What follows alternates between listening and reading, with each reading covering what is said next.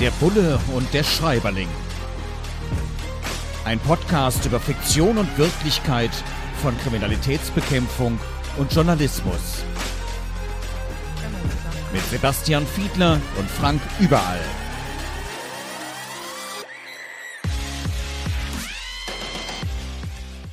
Herzlich willkommen zu einer neuen Ausgabe von Der Bulle und der Schreiberling. Wir prüfen auf Herz und Nieren die Bestsellerliteratur darauf, ob denn unsere Berufe gut dargestellt sind, nämlich die Berufe der Journalistin des Journalists und der Kriminalbeamtin des Kriminalbeamten. Heute dran ist Martin Walker, Connoisseur heißt sein Krimi, der in 2020 sich besonders gut verkauft hat. Also viele Leute haben ihn gelesen und wir haben ihn ganz besonders aufmerksam gelesen. Connoisseur der Name, der Begriff, der Titel, der ist Programm. Es geht um einen Kommissar, der nun wirklich ein Genießer ist. Er kocht gerne, er beschreibt seine Umgebung in Frankreich. Echt spannend. Und es ist natürlich auch insgesamt eine spannende Krimi-Geschichte, wo es unter anderem darum geht, dass er in einem Fall Medikamente findet bei einer Verstorbenen oder einem Verstorbenen. Wir wollen ja nicht spoilern, wir verraten nicht zu viel, wir greifen nur Aspekte auf. Medikamente, da kann er nichts mit anfangen, schreibt sich das auf und lässt das dann prüfen. Sebastian Fiedler, Vorsitzender des Bundesdeutscher Kriminalbeamter, Kriminalpolizist, mein Podcastpartner hier, der Bulle von Bulle und der Schreiberling. Sebastian, wie ist das mit Medikamenten? Braucht man eigentlich fast eine pharmazeutische Ausbildung, wenn man Mordfälle aufklären will? Das ist ja schwierig, diese ganzen Inhaltsstoffe und die Wirkungen dann wirklich auseinanderzuhalten. Wie macht ihr das in der Praxis? Und ich hatte eigentlich fest damit gerechnet, dass du mich zuerst fragst, ob ich denn auch ein Genießer bin und ob ich auch gerne koche. Denn wie du schon richtigerweise sagtest, der Name oder der Titel des Romans ist hier Programm. Na, du fragst nach Medikamenten und ich würde das mal, naja, als ein Beispiel für viele nennen, in denen wir uns natürlich nicht in der Tiefe auskennen können. Das macht gerade unser Berufsbild so aus. Und in diesem von dir angesprochenen Fall ist es einfach so, dass wir im Zweifel die Rechtsmediziner fragen, mit denen wir ohnehin super eng zusammenarbeiten und es auch in aller Regel häufig persönliche enge Beziehungen gibt äh, und man sich gut kennt. Also das heißt, es gibt mehrere Möglichkeiten. Entweder das ist von hoher Relevanz, dann würde man natürlich Untersuchungen in Auftrag geben oder man fragt eben mal eben kurz nach. Und das würde auch für viele andere Felder gelten, wo wir in Situationen hineinkommen, wo wir uns natürlich noch nicht in der Tiefe auskennen können. Denk mal an Bereiche der Cyberkriminalität, wo wir vielleicht Expertise von außen benötigen. Denk mal an bestimmte Themen der Wirtschaftskriminalität, wenn es um Banken- und Börsengeschäfte geht und ähnliches. Das heißt, wir sind immer interdisziplinär ausgerichtet und auch auf die Expertise von anderen angewiesen. Ja, dann will ich die Frage natürlich noch nachschieben. Bist du denn ein Genießer? Lässt du dich möglicherweise manchmal auch einladen? Ich meine, bei Ärzten gibt es ja diese Aktion Metzis, mein Essen zahle ich selber. Das gilt für uns als Journalistinnen und Journalisten natürlich äh, überwiegend auch. Also es ist immer die Frage, was ist sozial adäquat? Denn je nachdem kann man ja möglicherweise auch korrumpiert werden, wenn man zu einem besonders teuren Essen eingeladen wird und dann dahinter irgendwo die Idee steckt, dass positiv über einen berichtet wird. Naja, da muss man ein bisschen vorsichtig sein. Wie ist das denn bei euch als Polizistin, als Polizisten, gerade im Bereich der Kripo? Muss man da auch ein bisschen vorsichtig sein, dass man nicht in Korruptionsgefahren reintappt? Ja, die Frage habe ich jetzt natürlich provoziert, aber natürlich bin ich ein Genießer und ich würde vorschlagen, sobald die Pandemie das wieder zulässt, sollten wir beiden das in der Kölner Südstadt auch mal wieder austesten. Und jeder zahlt dabei dann seins, wäre mein Vorschlag. Denn deine Frage ist natürlich völlig berechtigt. Aber ich glaube, sagen zu können, dass wir wirklich in Deutschland da bei der Polizei in einer sehr guten Situation sind, weil durch permanente Wiederholung von Belehrungen und Ähnlichem, ich glaube, jeder Polizist in Deutschland zumindest weiß, dass er solche Einladungen, die einen Kaffee und einen Keks in gewissen Situationen übersteigen, natürlich auszuschlagen hat.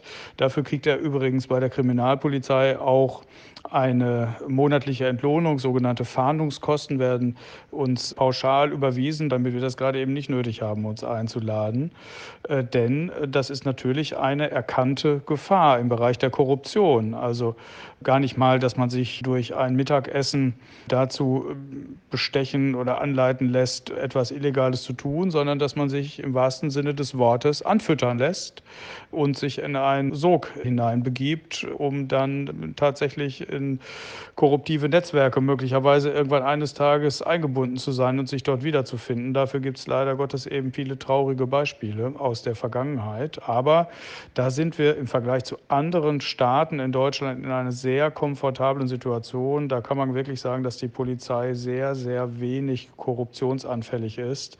Ich will jetzt gar keine konkreten anderen Länder nennen. Jeder hat sicherlich schon einige vor Augen, wo er das für die Polizei dort in anderen Staaten vielleicht nicht unbedingt unterschreiben würde. Ja, ich freue mich schon, wenn wir ganz ohne Korruptionsgefahr essen gehen können, wieder in der Kölner Südstadt, wenn wir dazu mal wieder Zeit und Möglichkeit finden.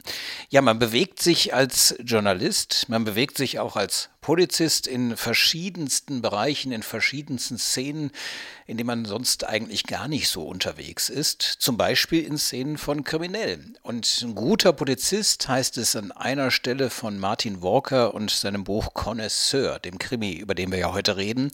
Da heißt es an einer Stelle über einen Polizisten, man muss auch schon mal über was hinwegschauen können, wenn man von jemandem aus der kriminellen Szene Informationen haben möchte, um ein viel größeres Verbrechen aufzuklären. Ist das tatsächlich so eine Erfahrung, dass man so kleinere Delikte dann einfach irgendwo hm, ja, vergisst, darüber hinweg sieht? Da sprichst du kriminalistisch tatsächlich eines der komplizierteren Themen an und das meine ich rein handwerklich, weil das natürlich ein Themenfeld ist, was immer mal wieder vorkommt, zumindest wenn es um Maßnahmen, um verdeckte Ermittlungsmaßnahmen geht. Dazu gibt es einen Haufen von Rechtsprechung und ich will mal mich jetzt nicht in die äh, Tiefen vorwagen, weil wir jetzt ja hier öffentlich uns unterhalten, sondern will nur mal ein paar Grundsätze sagen. Grundsätzlich ist es eben so, dass jeder Polizist in Deutschland Strafverfolgungszwang hat und auch jede Straftat verfolgen muss. Und auf der anderen Seite gibt es aber solche Situationen wie die, die du jetzt gerade andeutest. Und in wenigen Ausnahmefällen gibt es dann die Möglichkeit, das mit der Staatsanwaltschaft so zu lösen, dass man auch die Möglichkeit hat, tatsächlich die Hintermänner am Ende des Tages dingfest zu machen. Aber das ist nicht ganz unkompliziert, weil wir diesen engen rechtlichen Rahmen hier haben. Und ich bitte mir nachzusehen, dass ich hier öffentlich sozusagen nur an der Oberfläche kratzen kann bei der Antwort. Ja, Strafverfolgungszwang, das hört sich so schön sperrig an und bürokratisch, heißt aber ganz konkret ja auch im Privatleben, wenn du da, dann hast du eigentlich den Zwang, das zu verfolgen oder zumindest weiterzumelden. Das heißt, wenn du mich jetzt bei irgendwas erwischt, wenn ich dir privat irgendwas erzähle, müsstest du mich dann ähm, ja verraten? Im strengen Grundsatz muss die Antwort ja lauten. Und du ahnst, es gibt ein großes Aber, denn wie es in der Juristerei eben häufig so ist, gilt hier die Antwort, es kommt darauf an. Es gibt einen Haufen von unterschiedlichen Theorien dazu, die die Literatur dazu rausgebildet hat, je nachdem, um welche Schwere der Tat es sich handelt, um, ob ich hier völlig privat unterwegs bin, also ob es Lappalien sind, um die es jetzt gerade geht, vereinfacht gesprochen. Natürlich ist es relevant, ob das uralte Taten sind und die Taten verjährt sind, also ob du in deiner Jugend mal gekifft hast sozusagen, spielt hier keine keine Rolle, weil das nun mit hoher Wahrscheinlichkeit verjährt sein sollte. Also die Antwort ist nicht so ganz einfach zu geben. Der Grundsatz lautet ja, man muss eine Anzeige erstatten, aber es gibt eben insbesondere bei geringeren, kleinen Bagatellsachen durchaus vieles in der Literatur, was darauf hindeutet, dass das in diesen Situationen dann nicht zur Anzeige gebracht werden muss. Der Bulle und der Schreiberling. Wir kümmern uns in unserem Podcast heute um das Buch Connoisseur, ein Krimi von Martin Walker. Lange Zeit auf der Spiegel Bestsellerliste gewesen und ein lesenswertes Buch aus dem Diogenes Verlag. Und da geht es unter anderem natürlich auch um Genuss. Der Kommissar genießt sehr gerne, genießt die Landschaft, genießt das Essen in Frankreich. Ein wirklich wunderschönes Leben, das er da zeichnet. Und er hat einen Hund und diesen Hund setzt er auch gerne als Spürhund ein. Und da heißt es an einer Stelle, naja, er könnte ja mal an einem Nachthemd schnuppern und dann suchen, ob er die Person findet, der dieses Nachthemd gehört hat oder gehört. Sebastian, Spürhunde einzusetzen, ist das wirklich so effektiv, wie sich das anhört? Funktioniert das? Eindeutig ja. Hunde gelten ja nicht ohne Grund ohnehin als beste Freunde des Menschen, sondern ich glaube, sie gehören auch zu den besten Freunden des Polizisten, weil sie unfassbar großartige Fähigkeiten haben, während unsere beiden Nasen jeweils so ungefähr 10.000 Geruchszellen haben dürften, liegen die je nach Hunderasse bei den kalten Schnauzen, deren Nasen bei etwa 200 bis 300 Millionen Geruchszellen pro Hundenase. Daran kannst du schon erkennen, für über welche Fähigkeiten die Hunde verfügen. Sie können selektiv riechen, sie können einzelne Bestandteile aus den Gerüchen heraus riechen und deswegen können wir sie für ganz unterschiedliche Aufgaben toll einsetzen. Wir können sie als Rauschgifthunde einsetzen, wir können sie als Sprengstoffhunde einsetzen. Neuerdings immer mehr in Mode kommen Bargeldhunde, die tatsächlich Bargeld hinter Wänden, hinter Schränken und so weiter entdecken können. Und ich kann mich noch gut daran erinnern, als ich bei der Polizei angefangen habe, in Schloss Holte Stukenbrock in der Senne in der Nähe von Bielefeld und Paderborn. Da ist äh, in Nordrhein-Westfalen die Ausbildungsstelle für diese Diensthunde und die Diensthundeführer. Und wir mussten damals als junge Polizeianwärter immer mal wieder so Stäbchen anfassen, um unsere Geruchsmoleküle sozusagen als Trainingseffekt dort zu hinterlassen, damit die Hunde hinterher die entsprechenden Stäbe auch zuordnen konnten. Und das gelang unfassbar gut. Also die Fähigkeiten von Hunden kann man gar nicht groß genug einschätzen. Hunde, die Bargeld erschnüffeln. Vielleicht sollte ich meinen Hund auch nochmal durch die Wohnung schicken, aber ich glaube, der ist dafür nicht trainiert. Der findet das Bargeld nicht, wenn ich hier irgendwo noch was rumliegen habe.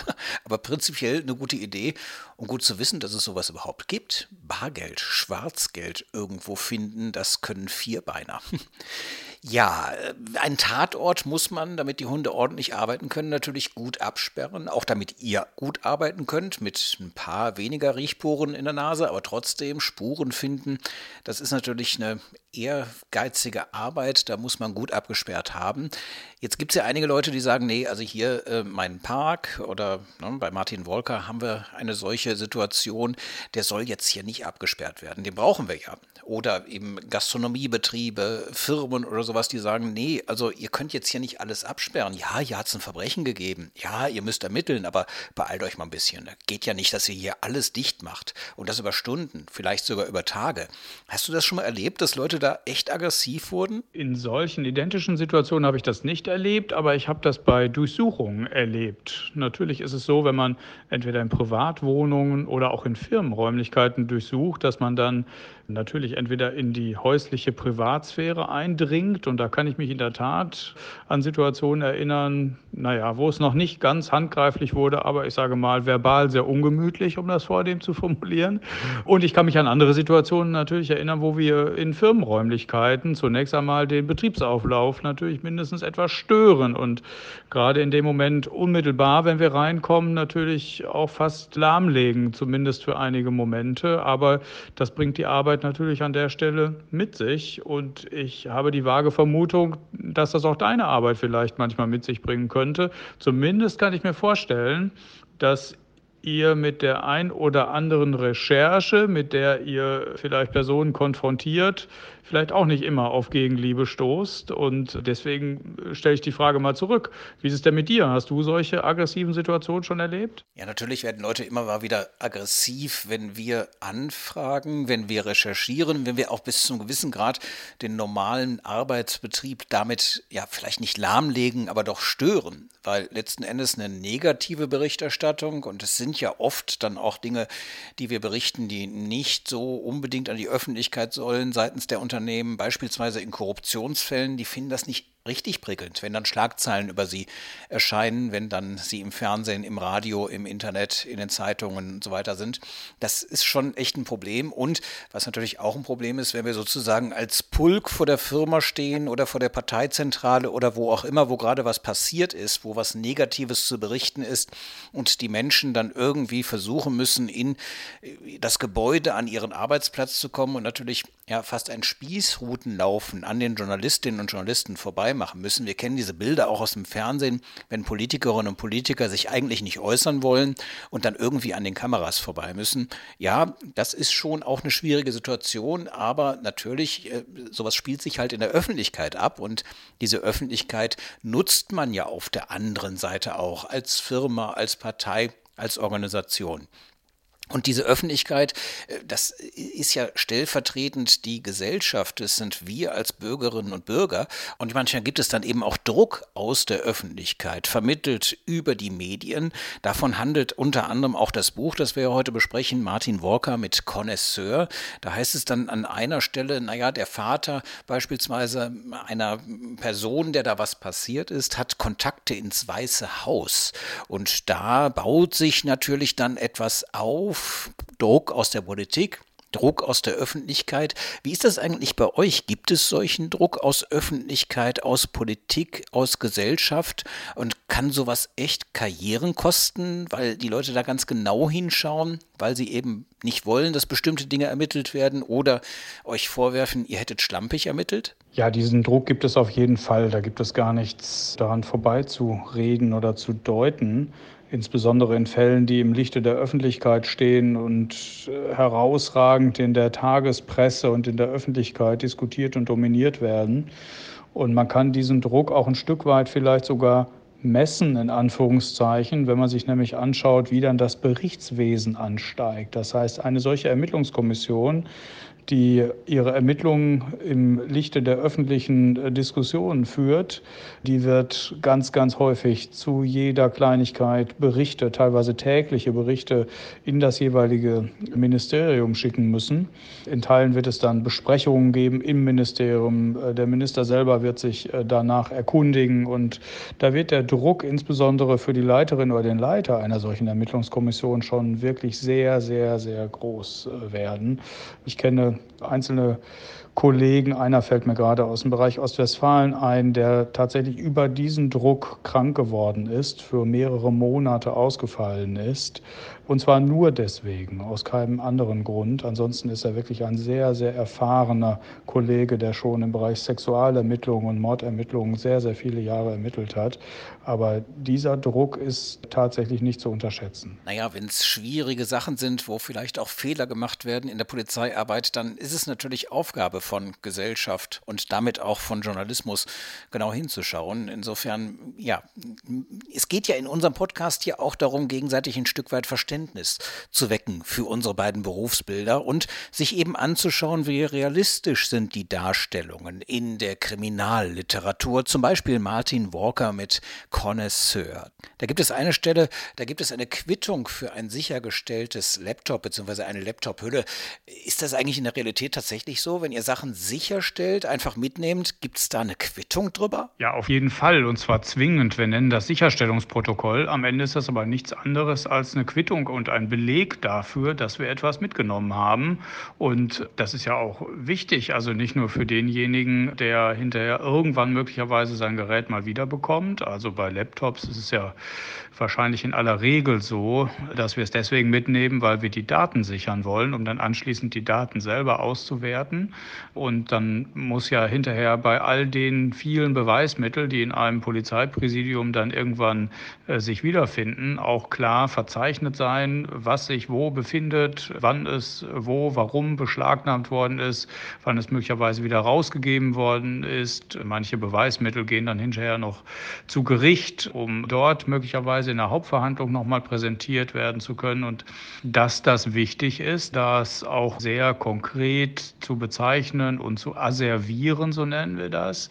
Das hat dieser Fall rund um diesen sogenannten Missbrauchsskandal in Lüchte gezeigt, wo auf einmal ein Koffer mit Daten-CDs auf einmal weg ist und bis heute verschollen ist. Also das zeigt ja, wie wichtig das ist, dass lückenlos dokumentiert werden muss, wo Beweismittel sich gerade eben befinden, weil so etwas, das würde ich mal als Worst Case bezeichnen, das darf natürlich nicht passieren. Und deswegen ist die Asservierung und Bezeichnung von Beweismitteln super, super wichtig. Und wie, wie geht ihr denn damit um? Also wenn ihr zum Beispiel Daten zugespielt bekommt, um das mal vorsichtig zu sagen. Da müsst ihr ja auch irgendwie sicherstellen, dass kein anderer drankommt und ihr müsst sicherlich für euch intern auch dokumentieren. Ich glaube, das unterscheidet sich wahrscheinlich gar nicht so riesig. Ja, doch, das unterscheidet sich dann schon so ein bisschen. Ich meine, wir haben ja jetzt keine Befugnisse, einfach irgendwo was sicherzustellen. Das heißt, uns werden als Journalistinnen, als Journalisten dann eher Sachen irgendwo ja durchgestochen. Wir recherchieren die, wir kommen auch mal an geheime Papiere dran und da geht es eben gerade darum, natürlich nicht aufzuzeichnen, wer uns was gegeben hat, weil unter Umständen kann es ja sogar sein, dass diese Leute sich strafbar machen. Die Gesetzgebung in Sachen Whistleblower ist da ja zum Teil in Deutschland auch noch ein bisschen schwierig wobei sich jetzt jüngst auch in der Gesetzgebung da ein bisschen was geändert hat, zugunsten des Schutzes von Whistleblowerinnen und Whistleblowern. Aber ja, auch nochmal ein spannendes Thema. Und über dieses spannende Thema und auch noch viele andere spannende Themen werden wir weitersprechen in unserem Podcast Der Bulle und der Schreiberling, der sich diesmal beschäftigt hat mit Martin Walker und dem Connoisseur, einem Krimi aus dem Diogenes Verlag. Und demnächst werden wir uns wieder ein neues Buch vornehmen. In 14 Tagen nämlich nämlich hier bei uns in unserem Podcast. Folgt uns bei den sozialen Netzwerken, bei den verschiedenen Audioportalen und hört uns weiter zu. Wir freuen uns auf Sie, wir freuen uns auf euch. Der Bulle und der Schreiberling. Ein Podcast über Fiktion und Wirklichkeit von Kriminalitätsbekämpfung und Journalismus. Mit Sebastian Fiedler und Frank Überall.